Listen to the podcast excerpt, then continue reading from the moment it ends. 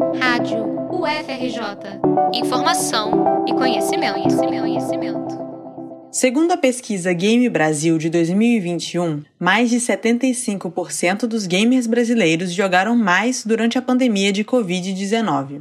Com a redução de possibilidades de entretenimento nos períodos de reclusão social, grande parte dos jogadores recorreram ainda mais aos videogames.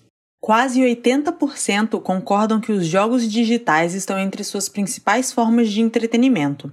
Muitos jogos online também têm o fator da sociabilidade. League of Legends, Free Fire, Among Us e Minecraft, por exemplo, permitem que os usuários joguem partidas com os amigos. Em um momento em que não é possível encontrar as pessoas presencialmente, os jogos digitais apresentam uma alternativa para a diversão em conjunto. Ainda segundo a pesquisa, mais de 50% dos jogadores marcaram mais jogatinas online nesse período. O Felipe Santiago, que tem formação em jogos digitais pela UFRJ, explica que é difícil mensurar quanto desse crescimento do consumo de jogos está relacionado à pandemia e quanto representa o crescimento natural que já estava previsto para essa indústria. Parte dele se deu devido à pandemia.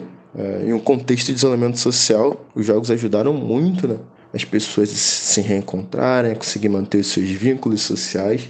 O que acabou mudando foi muito em relação aos desenvolvedores, ao tipo de jogos que eles passaram a fazer.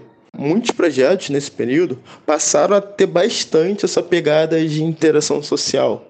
Criar jogos que possibilitem as pessoas a fazerem alguma atividade esse distanciamento social tirou dessa pessoa. A pesquisa Game Brasil também revelou que 72% dos brasileiros têm o costume de jogar jogos digitais, e mais de 40% afirmam ter gastado mais dinheiro com videogames no período da pandemia.